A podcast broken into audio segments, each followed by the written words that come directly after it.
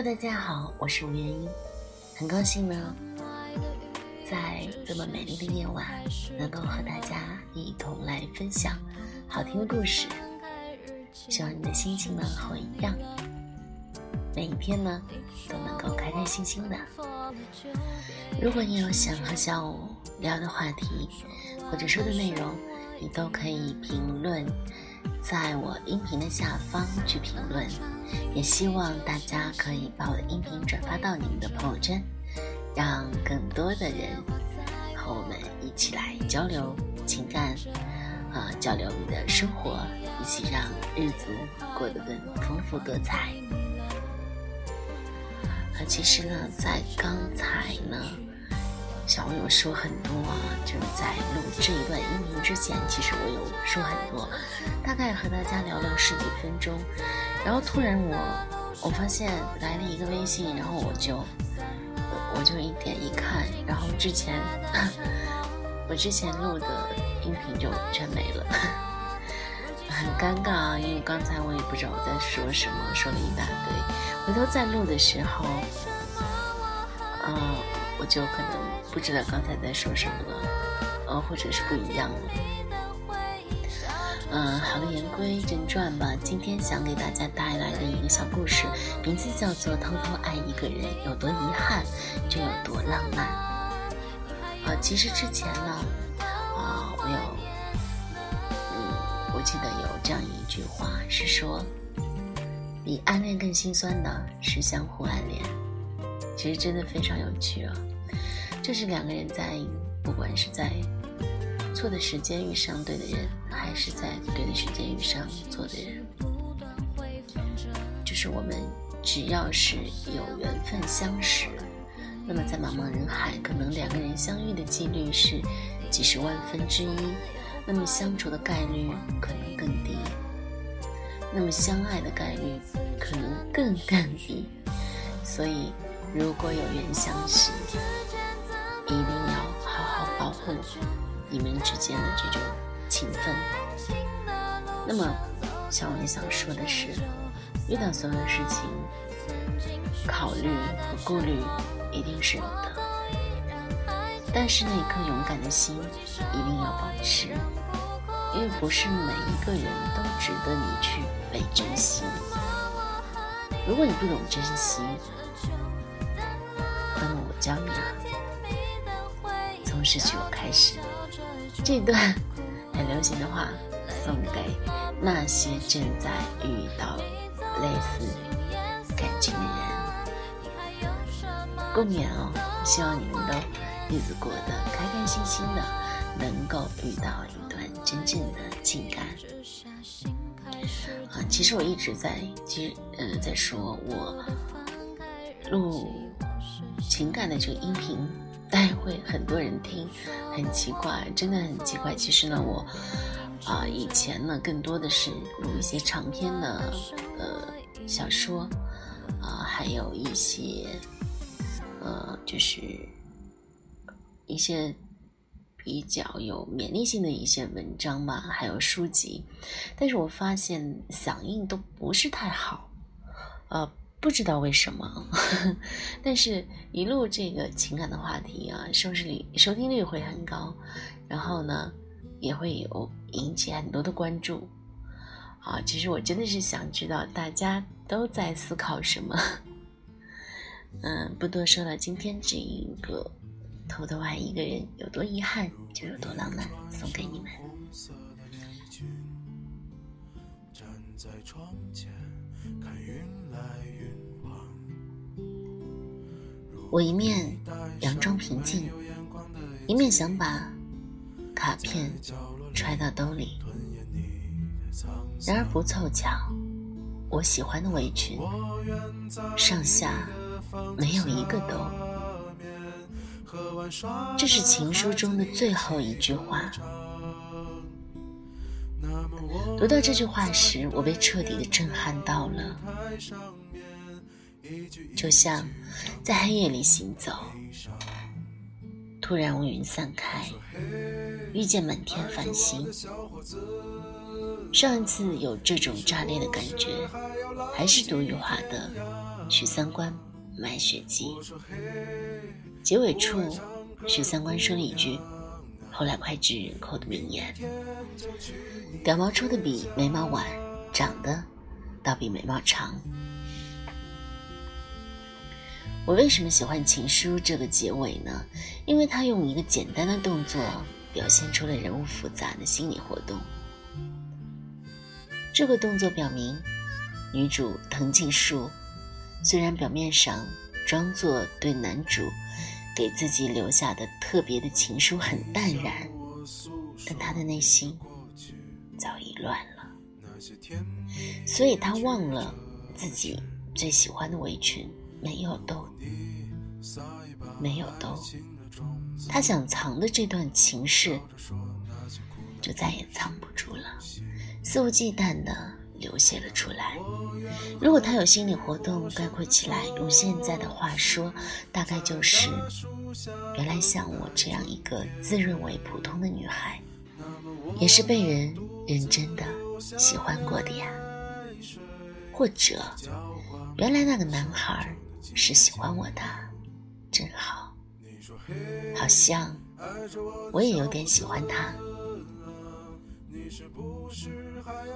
但遗憾的是，这份情书早已早已经过期。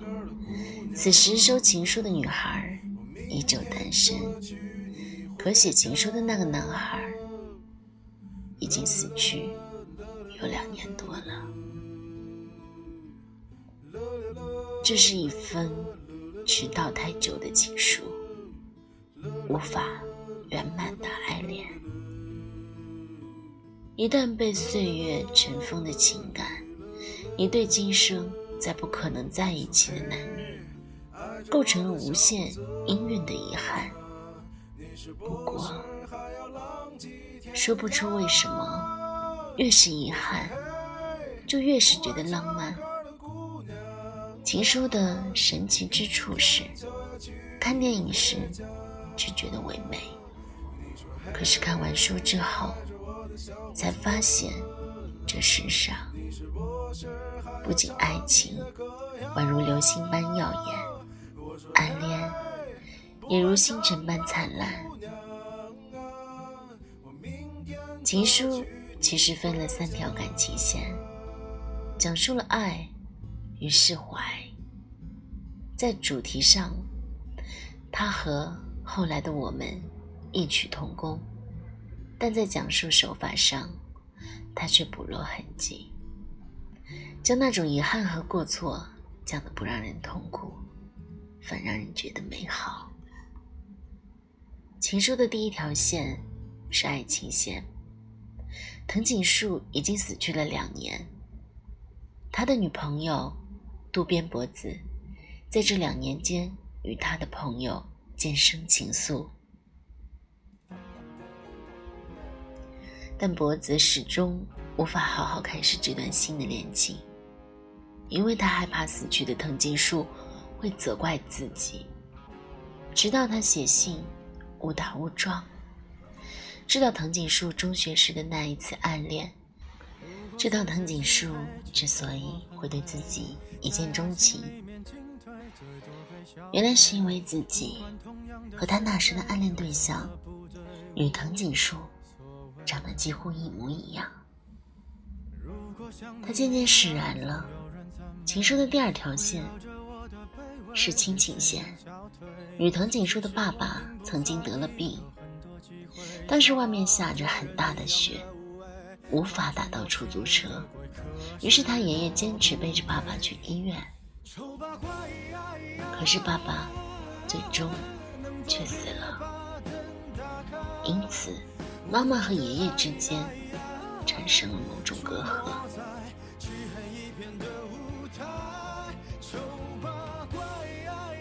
直到藤井树长大，有一次他得了和爸爸相同的病。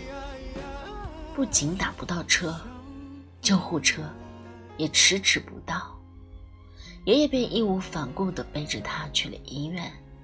最终，因为来得及时，与藤井树活了下来。爷爷和妈妈之间的隔膜也因此溶解。当然，最令人唏嘘，也最美的，还是主线——男藤井树对女藤井树的暗恋。女藤井树在读中学时期的时候，遇到过一件很尴尬的事儿。她同班同学中，居然有一个和她同名同姓的男生。有过同样的经历的人，可能会体会到其中的痛苦，因为，在一个集体，同名同姓的坏处是，当别人叫这个名字时，你根本不知道。是在叫谁？因为同名同姓，还经常出现叫男的藤井树，女的藤井树站了起来；而叫女藤井树的时候，男的藤井树又站了起来的情况。同学们渐渐的有意的帮他们炒起了 CP，连选举图书管理员时。都故意的将他们两人都选上，女生藤井树因此很困扰。在他的记忆中，藤井树带给他的只有麻烦。这个男藤井树不仅让他被同学们炒 CP，被选为图书管理员后，还经常不干活。他经常。在图书馆里借书，然后还回来时，会在书签上写下“藤井树”三个字。当时女藤井树一点也不知道男生的心思，只是很厌烦的想着这厮太没素质了，以为自己未来会红，怎么地，竟在书签上练习自己的签名。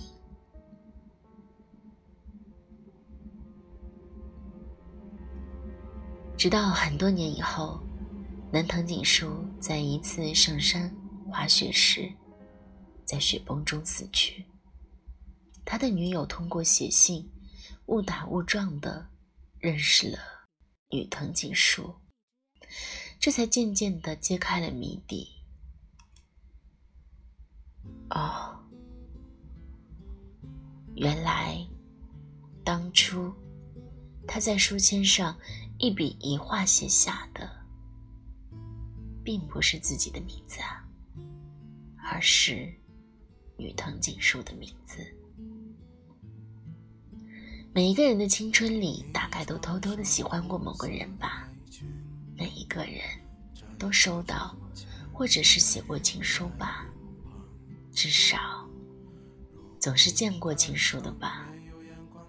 可是。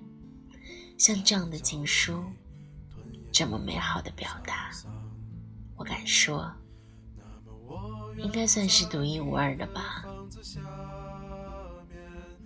当然，在景区写某某，我爱你这样的事情除外，那只会让爱显得粗鄙。很多年以后，有一部非常美的电影，用几乎相同的方式表达了爱，特别又唯美。这部电影的名字叫做《请以你的名字呼唤我》。我很喜欢用书签表达爱的设定，因为很含蓄，含蓄到只有自己能懂啊。暗恋最美的地方。就是含蓄，那种偷偷摸摸的喜欢，就像做贼一样，瞒着所有人把对方装得满心满眼，隔着课桌上高高垒起的书堆偷看一眼，心里也能甜上半天。关注着对方的一举一动，当对方看向你时，你却眼神躲闪。害怕被看出端倪，贪图窥视对方的欢愉，却又不敢说出内心的喜欢，就像买不起甜点店里的糖果，每天路过却都要去看一看，就像摘不下头顶的繁星，只能仰起头来仰望着。暗恋是件浪漫的事儿，因为当你暗恋一个人时，会拿出满腔的热情，而且在对方毫无回应的情况下，继续的这一份感情，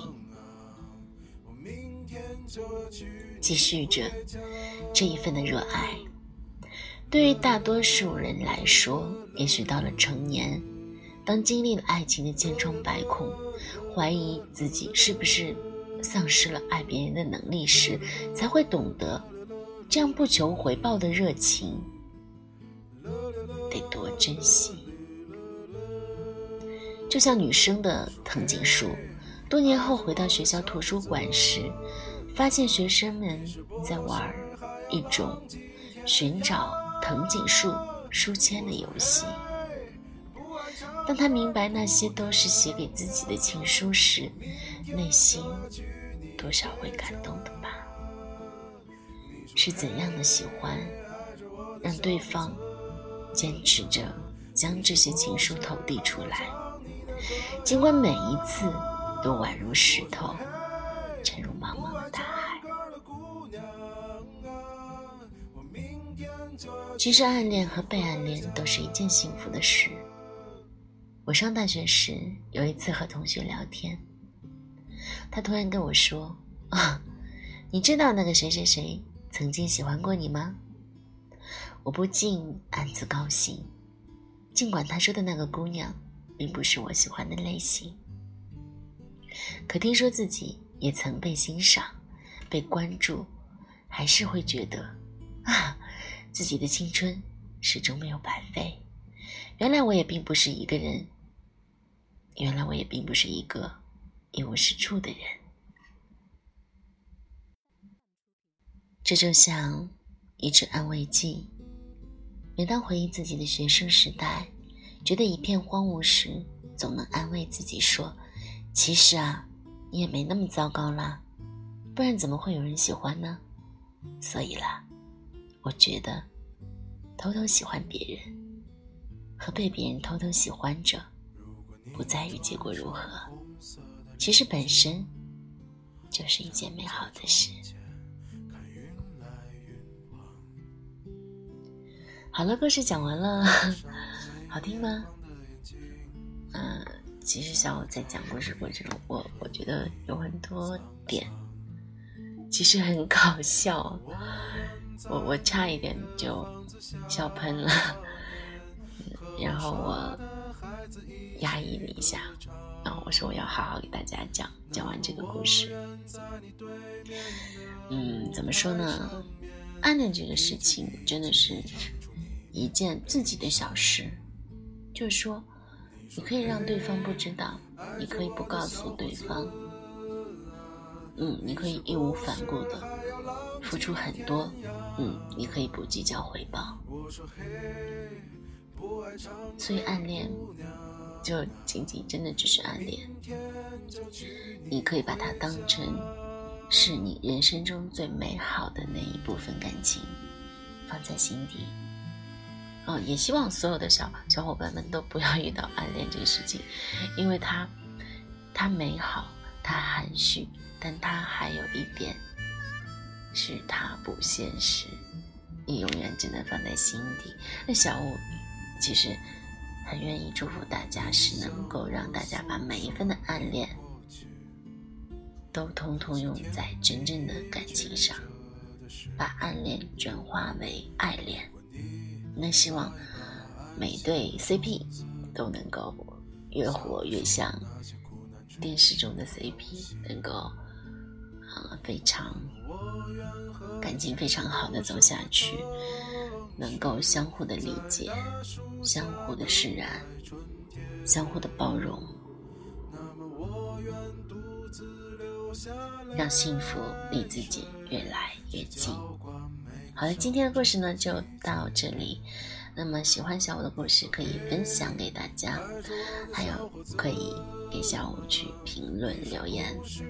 那么我们每一周呢下午尽量去安排。好，不管是一三五还是二四六啊，就是我一定会给大家分享三期节目。那么，希望大家呢，能够在忙碌紧张的生活中、喧嚣的城市中，有那么一点点心灵的寄托，能够在这里听到小五的声音，听到小五给大家分享的小故事，让你的情感一点一点的和我在一起。晚安，我们明天见。